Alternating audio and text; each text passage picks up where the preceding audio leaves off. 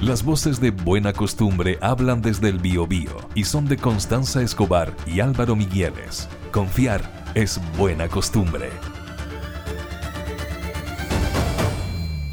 Sí, estamos en comunicación a través del Zoom con el consejero regional independiente Gabriel Torres. ¿Cómo está, consejero? Buenos días. Hola, buenos días Álvaro, buenos días Constanza. Muy buenos Un gusto días, estar Gabriel. con ustedes. Igualmente, pues lo primero que me gustaría preguntarle es por qué están preocupados, eh, ¿cómo se llama?, invirtiendo tiempo y también recursos en investigar quién paga la asesoría legal del gobernador regional Rodrigo Díaz. En circunstancia, y se lo digo con respeto, consejero, hoy día uno podría esperar que ustedes estuvieran centrando su atención en la defensa del presupuesto que se está discutiendo, que dicen que ya no es todo lo que se pidió, eh, por lo menos lo que se ha conocido de, la- de las glosas presupuestarias. Sin embargo, ustedes están dedicados a investigar quién financia la asesoría legal de Díaz Werner. ¿Por qué, consejero? ¿Por qué esta preocupación? Bueno, porque tal vez se está haciendo con patas públicas.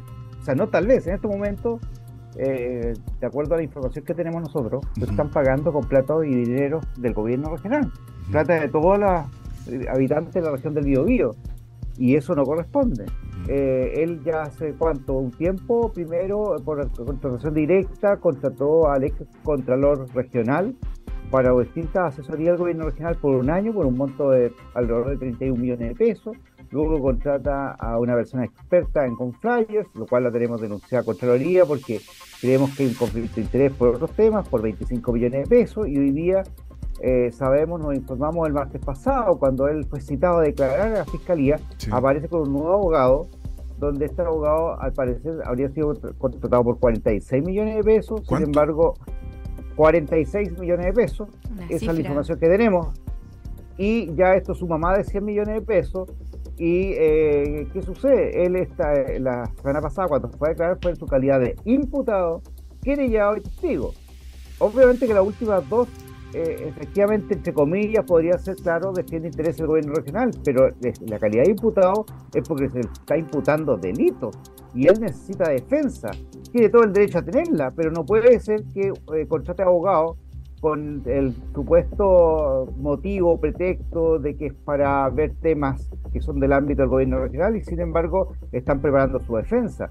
¿Qué cree usted que hablará de esos tres abogados más los siete abogados del gobierno regional, un staff de más de 10 abogados en el cuarto piso? Eh, verán ligeramente a ver cómo eh, puede, poder descubrir cómo se defraudaron, de qué manera se otorgaron los distintos convenios del gobierno regional o se está viendo cómo se defiende el gobernador regional. Estamos sinceros, creemos que es lo segundo, por lo cual hemos pedido pronunciamiento a Contraloría para que se establezca efectivamente en qué calidad eh, está contratado este señor y eh, como le insisto, él tiene derecho a defenderse, pero no puede hacer con, no lo puede hacer con dinero público, sino tiene que ser dinero de su pecunio personal. Por lo cual eso es lo que hemos pedido a Contraloría que esclarezca. ¿Sabe, consejero? Y, el- lo, lo que uno se pregunta es por qué, habiendo 28 consejeros regionales, uno observa que ustedes son una especie como de los tres mosqueteros, porque son los que aparecieron denunciando los primeros hechos cuando se supo todo esto pidiendo una sesión especial de- del Consejo Regional, luego de la, de la famosa entrevista esta de, del gobernador Díaz Werner en Mega, ¿cierto? Después son ustedes los que aparecen intentando impulsar una, eh, el mecanismo de destitución del gobernador Díaz Werner a través de una presentación en el Tribunal Electoral Regional. Tenían que reunir cuántas firmas que no han logrado reunir, parece. Son Diez. 10 firmas. Y ahora son los mismos que están haciendo esta presentación en Contraloría. Entonces, uno no sabe, no logra determinar, no logra definir si son ustedes los que tienen una especie de obsesión con el gobernador regional y están este, empecinados de alguna forma en hacer que él asuma las eventuales responsabilidades políticas que pueda tener por todos estos hechos, o son el resto de los otros 25 consejeros regionales los que definitivamente no, le no- no les interesa establecer responsabilidades políticas o no se vinculan con lo que sucede al interior del gobierno regional.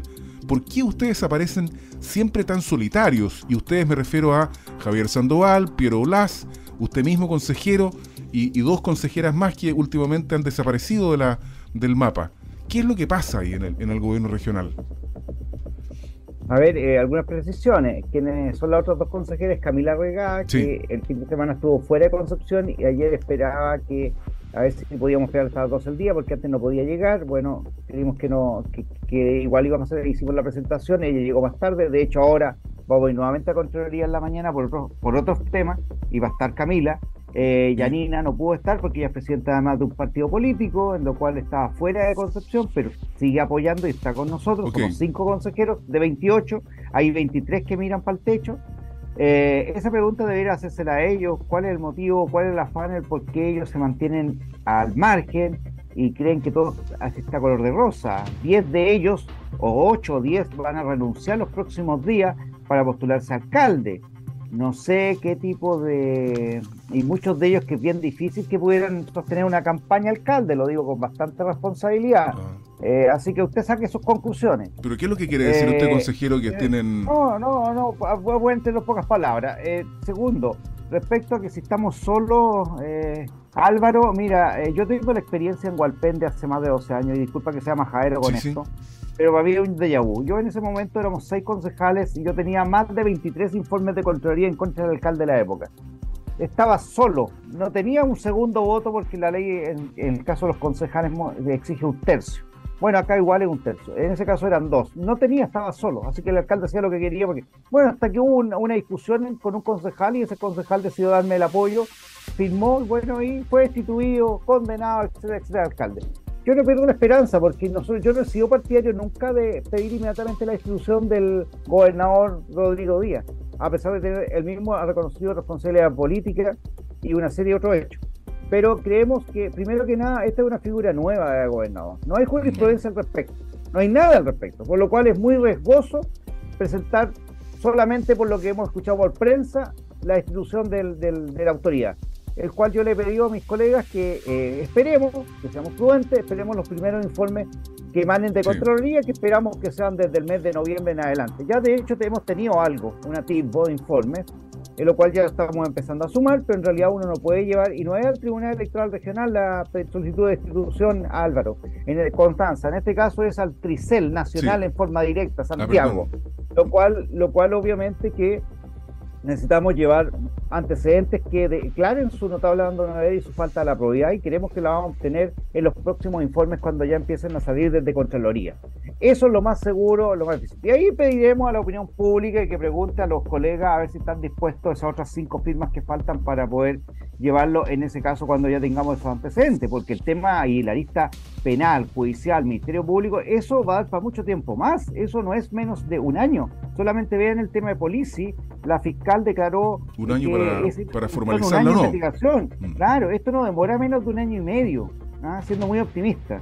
Así que en plena campaña el próximo año vamos a estar con la fiesta el tema de los tribunales, pero muy probable que ya tengamos mucho antes los temas de Contraloría. Esa es mi apreciación y eso es la aclaración que le quería hacer. Sí, oye, una, una pregunta a propósito de las campañas. ¿Usted tiene definido su futuro político consejero, no? Yo hoy día soy consejero y pretendo seguir siendo consejero.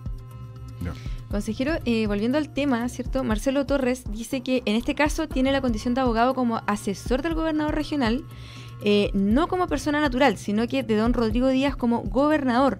Entonces, esa es la forma de justificar, ¿cierto? ¿Por qué se está financiando con, con fondos públicos? Por supuesto, estas son platas públicas y por tal ese uso pretexto, pero él está imputado.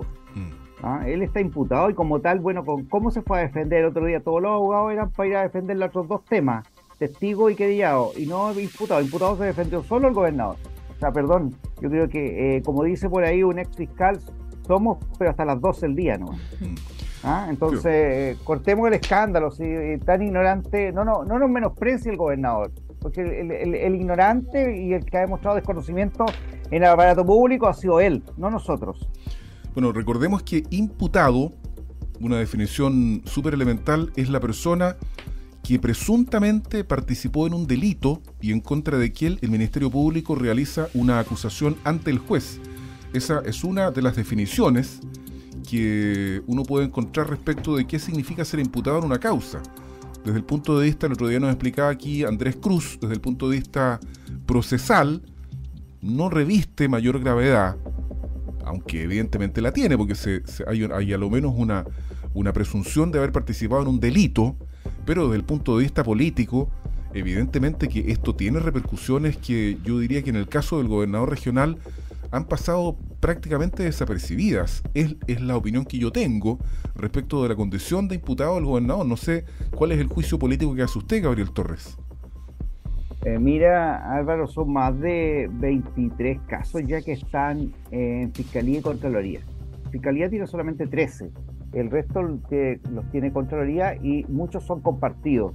Entonces aquí está, pueden existir delitos funcionarios como también delitos de tipo penal.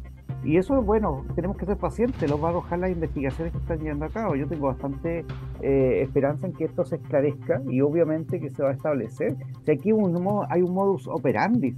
Nosotros obviamente que estamos metidos en este tema, eh, hemos revisado, aquí hay una forma de defraudar al gobierno regional. ¿Cómo puede ser que, que, que, en el caso de más connotado y que el de menor monto, ¿ah? Polici, mm, pero el escándalo sabemos porque por la parte frívola del tema, son 250 millones y tú vas a pedir, y, me imagino ahí ya siéntese, eh, dígame qué desea, eh, sabe que quiero hacer un proyecto, tengo una idea, ah, ya, tiene una fundación o corporación, no, no tengo, vaya a buscar una.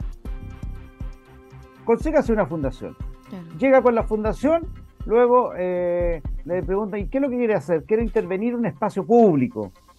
El funcionario no tiene idea de que los espacios públicos los administran los municipios respectivos, como para haberle dicho, ya, bueno, ¿dónde está el certificado que acredite que el municipio le autoriza intervención de ese espacio? No lo tengo. O sea, pero, no lo tengo. Entonces ya hay varios filtros donde el proyecto se cae. Pues, o sea, pues cortemos la escándalo. O sea, que había un modus operandi, había otro. Hay, eso es lo que tiene que descubrir la fiscal.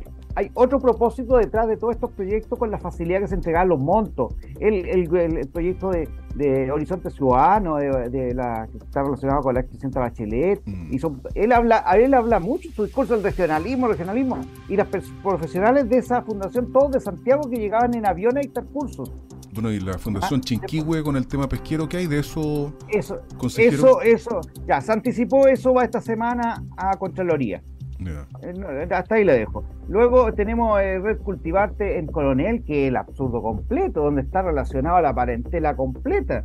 Después el caso de Irade, que es un, bueno, es un tema empresarial, pero hay unos conflictos de interés grotescos. Mm. Después tenemos las fundaciones en la misma Infocap, que se le entregan 1.300, 1.500 millones, y luego eh, dos personas, exfuncionarios amigos del director acá en el, en el gobierno regional, que había dejado la, de ser eh, director de Infocap, representante legal, 30 días antes, eh, pide crear dos fundaciones más y se le transfieren 385 millones, los cuales se le da una primera cuota de 280 millones a cada uno. Simona Acuña, ¿verdad? Sí, Simona Acuña, sí. Impulsa y la otra ONG, y le prestan servicio con tres personas que están acreditadas en la investigación, a que las paga eh, la fundación, y es caso idéntico a lo que pasó con Democracia Viva en Antofagasta. Mm. Es el mismo modo operandi. Entonces hay que tener paciencia, Álvaro, pero viene mucha, eh, mucho tema. Esto va a dar para más que, que, escribir un libro, seguramente en varios tomos.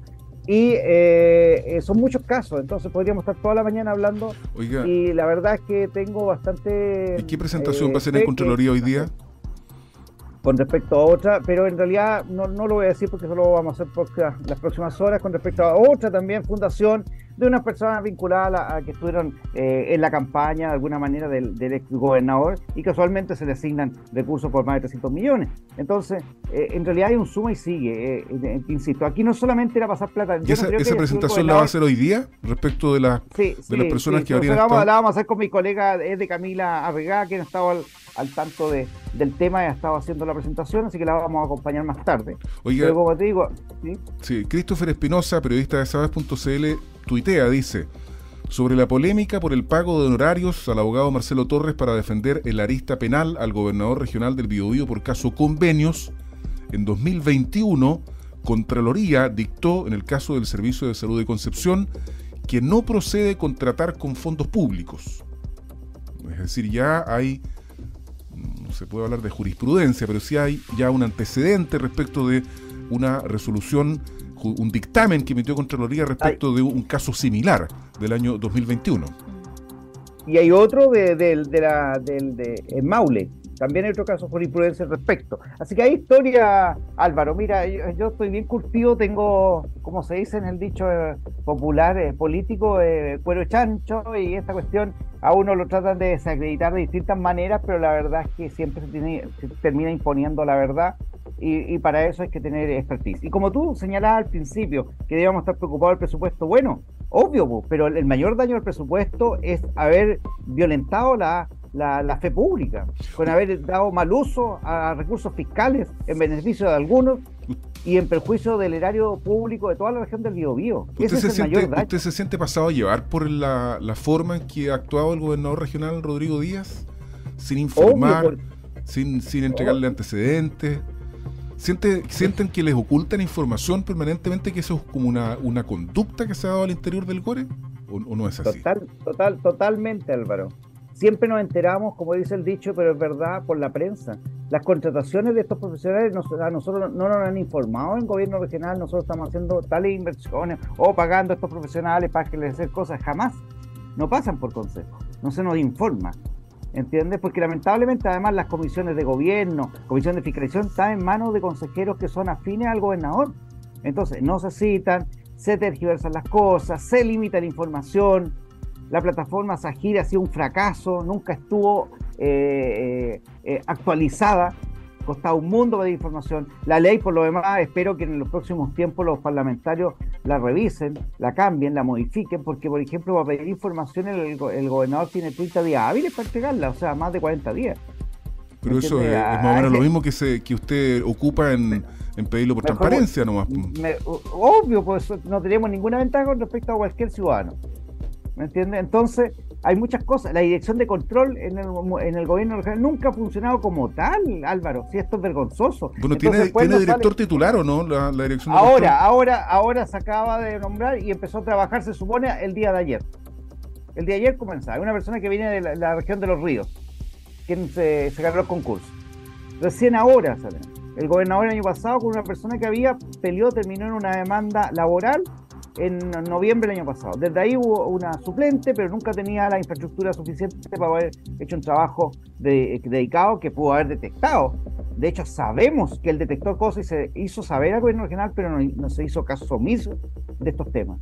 Entonces, la verdad es que llega a dar vergüenza porque hay un desconocimiento, total de cuáles son las normas que rigen a un gobierno regional en el ámbito de la transparencia. Entonces, hoy día que nos vengan a decir, tenemos 15, 18 medidas, yo se las eché abajo en una sesión de comisión a Aníbal Valenzuela, una por una. Mm. Yo no soy abogado, pero bueno, la experiencia te da cierta expertise y, la, y la verdad es que ellos tienen mucho desconocimiento o quieren hacer creer que tienen desconocimiento y que por eso en forma inocente, eh, eh, qué sé yo, se la han saltado. Pero, pero aquí ocurre eso. Entonces, la verdad es que aquí hay involucrado incluso funcionarios, algunos funcionarios, incluso jefes de, de, cuánto, de, de los sindicatos, que también están siendo investigados. Entonces, hay mucha cosa que está ocurriendo que lamentablemente se quiere hacer eh, creer otra cosa, pero la verdad es que nosotros que estamos un poco más al interior, obviamente que eh, hay mucho trabajo por hacer y la verdad que no es ni nada gracias. Nosotros no tenemos infraestructura de tener abogados, auditores el gobierno regional. Nosotros recibimos una dieta y nada más, ningún asesor ni nada de nada. Entonces nosotros mismos nos tratamos de los cinco consejeros de ayudar, de apoyar, tenemos amigos que son abogados, nos cooperan y de esa manera sacamos adelante estos informes para ser entregados a Contraloría con los sustentos correspondientes, porque no somos muy responsables de ir a tirar una piedra y esconder la mano. Gracias, Gabriel Torres, por esta entrevista. Que esté muy bien. Muchas gracias, Gabriel, que esté muy bien. Perfecto, que estén bien. Buen día. Buen día. Hasta luego. Buena costumbre de Metropolitan 885 FM es también una emisión multiplataforma para empezar el día informados. Estamos en plena primavera, estimada Constanza Escobar, que es una temporada, un, un, escenario en donde habitualmente a las personas se sienten más contentas, más alegres, hay más luz día, hace menos frío, los días están más luminosos, y sin embargo para una cantidad creciente de personas, esta es una época gris, una, una temporada en donde, y estos son datos objetivos, aumenta la cantidad de suicidios es el síndrome de la primavera gris, tema que vamos a tratar con María Pía Gutiérrez, docente de psicología de la Universidad del Desarrollo. María Pía, muy buenos días. Hola María Pía, ¿cómo estás? Hola, buenos días Álvaro, Constanza, muy bien, ¿y ustedes? Muy bien, gracias. Hoy estamos acá eh, conversando sobre este tema que además algunos de los auditores cierto nos pidieron tratar sobre cómo las emociones o cómo eh, la parte cierto de salud mental termina afectando nuestras decisiones y finalmente puede desencadenar también en suicidios. Eh, el suicidio es la primera causa de muerte en los jóvenes de 20 a 24 años, según una publicación que sale del país Chile. Y además los hombres presentan un índice que es cuatro veces mayor al de las mujeres en todos los grupos etarios. Y según la OMS, cinco personas mueren al día en Chile por suicidios. ¿Qué pasa en esta fecha que aumentan eh, la depresión, los síntomas suicidas? Oye, es, un tremendo tema y me pareció muy interesante lo que planteaba Álvaro para, para introducir, porque pareciera ser un poco contradictorio que teniendo días donde tenemos más luz, donde tenemos, entre comillas, días que duran más, eh, más calor, ¿cierto? Una, una, sensación diferente a la que tuvimos durante el invierno. Pareciera extraño pensar, ¿cierto?, que el efecto es el contrario. Y en ese sentido, las cifras que, que tú entregas, Constanza, también son cifras que a nosotros, a todos, pero también para aquellos que trabajamos en salud mental, son cifras que nos preocupan eh, porque vemos que esto efectivamente aumenta. ¿Qué tenemos que considerar entonces en este contexto? Que obviamente eh, nosotros como seres vivos, seres humanos, efectivamente experimentamos fluctuaciones en nuestro ánimo que son normales ya durante los diferentes días. No todos los días nos levantamos de la misma manera. Sin embargo, sí es importante considerar, y por eso este tema también es tan importante, que puede haber algunas alteraciones anímicas que escapan de lo que nosotros consideramos normal y que es importante poner ojo para pensar si es que es necesario buscar ayuda profesional u otro tipo de intervención. En ese sentido, lo que ocurre en, la primavera, ¿cierto? Es que empezamos a tener días más largos, empezamos a tener más luz. Tenemos además nosotros en Chile un cambio de hora que es significativo porque significa que durante el invierno nosotros nos levantábamos, ¿cierto?, en la oscuridad eh, absoluta, ¿cierto? Y hoy día ya nos levantamos con, con un poco más de, eh, o sea, tenemos al revés, ¿cierto? Tenemos un poco menos de, de, luz en ese contexto. Y cuando llegamos a la primavera, entonces lo que nos pasa es que nuestro cerebro se despierta y dice, bueno, está oscuro, yo debiera estar durmiendo porque estoy levantado en este contexto. Eso produce a nivel biológico ciertas alteraciones para las cuales eh, hay algunas personas en particular que son más susceptibles de manera biológica a verse afectados por estos cambios lumínicos. Este cambio lumínico en particular además produce alteraciones a nivel metabólico, por ejemplo, en la síntesis de la melatonina, que es uno de los elementos que a nosotros nos permite regular la calidad del sueño. Por eso, por ejemplo, es esperable cuando llega la primavera que eh, durante algunos días todas las personas nos podamos sentir un poco más fatigadas, un poco más irritables, un poco más tristes, un poco más desanimadas. Eso es dentro de todo esperable para todas las personas. Pero hay un grupo de personas que eh, se ven afectadas más allá eh, y es a aquellas personas a las que nosotros también tenemos que poner mucho más ojo con respecto a por qué les está afectando mucho más allá que a la media. Oye, súper interesante lo que nos mencionas, ¿cierto? Eh, yo he estado leyendo un poquitito previo, a, la, a, la, entrevista que teníamos contigo porque en realidad es un tema súper importante y que afecta yo creo que a muchas personas y a muchas familias también, porque no es un tema solamente cierto de, quienes sufren o están padeciendo alguna depresión o tienen síntomas depresivos, sino que también afecta obviamente al entorno. Em, incluso, ¿cierto? También es una pregunta que, nos podemos plantear. Eh, ¿Es esto un problema que, que, que pueda ser resuelto desde la salud pública, María Pía? A ver, yo creo que sí, yo creo que lo que tú planteas, eh, es importante porque, como les decía hace un, minuto, ¿cierto? Todas las personas podemos experimentar estos cambios, pero obviamente hay algún grupo en particular que puede experimentarlo de manera mayor. Ahí nosotros encontramos, por ejemplo, la aparición de un diagnóstico que se llama trastorno afectivo estacional, que lo podemos encontrar tanto con este cambio de hora cuando empieza la primavera como también cuando empieza el invierno. Sintomatologías parecidas. Efectivamente, eh, afecta más a algunas personas, entre ellas, por ejemplo, a aquellas personas que han eh, experimentado algún cuadro en la línea de lo depresivo en algún momento, tienden a ser más susceptibles a, a, estos cambios.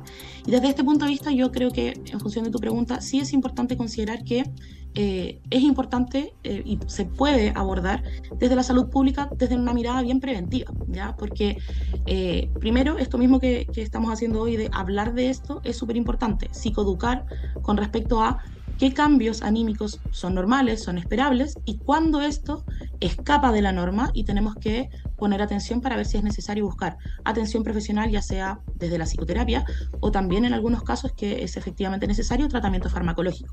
Siempre planteo que eh, nosotros tenemos que pensar que durante las primeras dos semanas cuando ocurre este cambio, ¿cierto?, de, estación, de hora en el caso de nosotros de Chile, que marca bastante el cambio de las estaciones, es esperable que por lo menos una semana, diez días, nosotros podamos tener un poco esta alteración.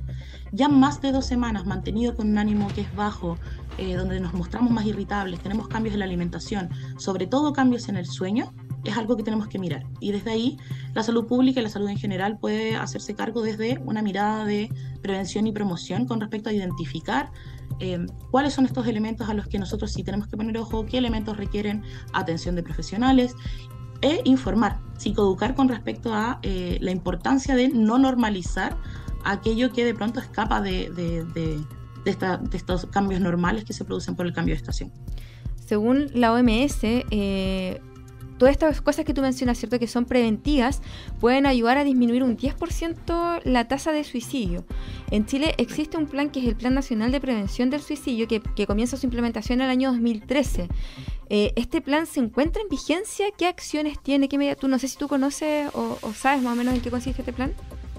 Sí, y es muy interesante que eh, el plan de prevención de suicidio también desde la, desde la mirada del MinSal, nosotros contamos con distintos, distintas guías eh, que apuntan a distintas etapas del ciclo vital. Y eso es muy interesante porque para cada etapa del ciclo vital vamos a encontrar que hay elementos ¿cierto? teóricos que sustentan qué es lo que está pasando, qué cambios son esperables, qué cambios no son esperables, y desde ahí también cuáles son las medidas y los recursos que nosotros podemos utilizar eh, para poder intervenir en, en, este contexto. En ese sentido, obviamente nosotros al día de hoy es eh, lo que sustenta ¿cierto? las intervenciones que nosotros podemos podemos tener a nivel de, salud pública y salud privada, ¿cierto? Lo que implica qué es lo que hay que hacer cuando una persona está en una emergencia, ¿cierto? O lo que nosotros llamamos urgencia psiquiátrica, que es que la persona esté presentando ideación suicida y cómo podemos intervenir. Así también los teléfonos, ¿cierto? La normativa, dónde podemos encontrar información, salud responde, ¿cierto? Que eh, nos permite poder comunicarnos y recibir atención, orientación con respecto a una crisis que no necesariamente todo el mundo estaba preparado. Entonces, desde ahí, em, el material, ¿cierto?, de, poder conocer cuáles son las guías de prevención, qué es lo que nosotros encontramos para cada etapa del ciclo vital, em, están enmarcadas, ¿cierto?, en este Plan Nacional de Prevención de Suicidio, que es importante que nosotros, me voy a salir de mi rol de psicóloga, nosotros como ciudadanía lo podamos conocer, eh, podamos también mostrar qué es la información que aquí aparece. Por ejemplo, algo que aparece todos los años en, cercano a la fecha, ¿cierto?, al 10 de, septiembre, que es el Día Nacional de la Prevención del Suicidio, eh, a pesar de que se repite todos los años, siempre es importante recordar cuáles son los mitos y cuáles son las verdades asociadas al suicidio, muchas las que tú señalas ahí con, con, esta información. Entonces, si el plan es algo que sostiene, eh, cómo nosotros podemos intervenir, qué clase de profesionales necesitamos que intervengan en esto, eh, a dónde podemos llamar, o sea, que una persona que está viviendo una situación en la cual se da cuenta de que no se está sintiendo bien, que está teniendo pensamientos, ideas de muerte, que sepa dónde puede acudir, a qué teléfono puede llamar. Obviamente que es importante que sea información masificada y no solamente eh, algo que conocen algunas pocas personas. María Pía, oye, muchas gracias. Y antes de finalizar, me gustaría saber, o, que nos des cierto algunos tips, por ejemplo, para las personas que, eh, que quizás compartimos con algún amigo o alguna, alguien que esté pasando por este momento tan complejo cómo detectar eh, esta situación y cómo apoyar sobre todo, ¿cierto? ¿Qué es lo que nosotros como eh, cercanos a alguien podemos hacer para que no llegue al punto de un suicidio?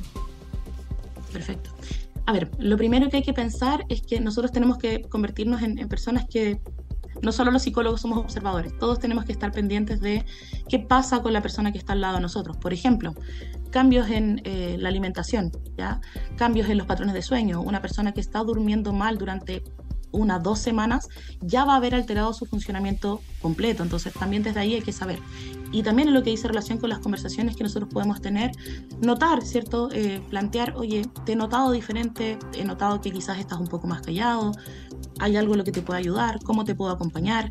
El aislamiento, el aislamiento social, perdón, siempre es un factor de riesgo cuando nosotros nos enfrentamos a cuadros del ánimo, ¿ya? Entonces, ahí es súper importante hablar y, y no tener temor a poner el tema. Uno de los mitos más grandes con respecto al suicidio es que si nosotros hablamos de el suicidio, hablamos de la muerte, vamos a implantar la idea en otra persona. Y la verdad es que eso es falso. Lo que nosotros tenemos que pensar ahí es que muchas veces quizás alguna persona que está al lado de nosotros lo ha pensado y se siente muy solo con esta idea.